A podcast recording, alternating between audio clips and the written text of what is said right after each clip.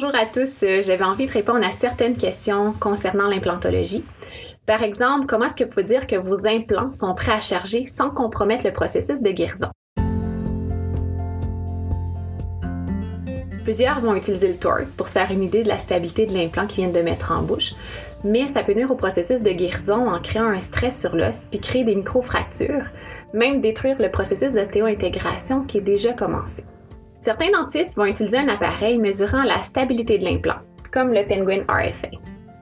Pour vérifier si le chargement est possible, l'important va être de ne pas nuire au processus de guérison tout en ayant une valeur qui est fiable. Le Penguin est donc une super belle solution pour ça, parce qu'il mesure la fréquence de résonance du multipeg en moins d'une seconde et sans contact. On crée donc aucun stress à l'os tout en s'assurant de la micromobilité de l'implant par une valeur ISQ, le Implant Stability Quotient. Les valeurs offertes par l'appareil sont fiables et c'est facile d'utilisation. N'hésitez pas à communiquer avec votre représentant local pour avoir plus d'informations sur le Penguin RFA. Merci, bonne journée.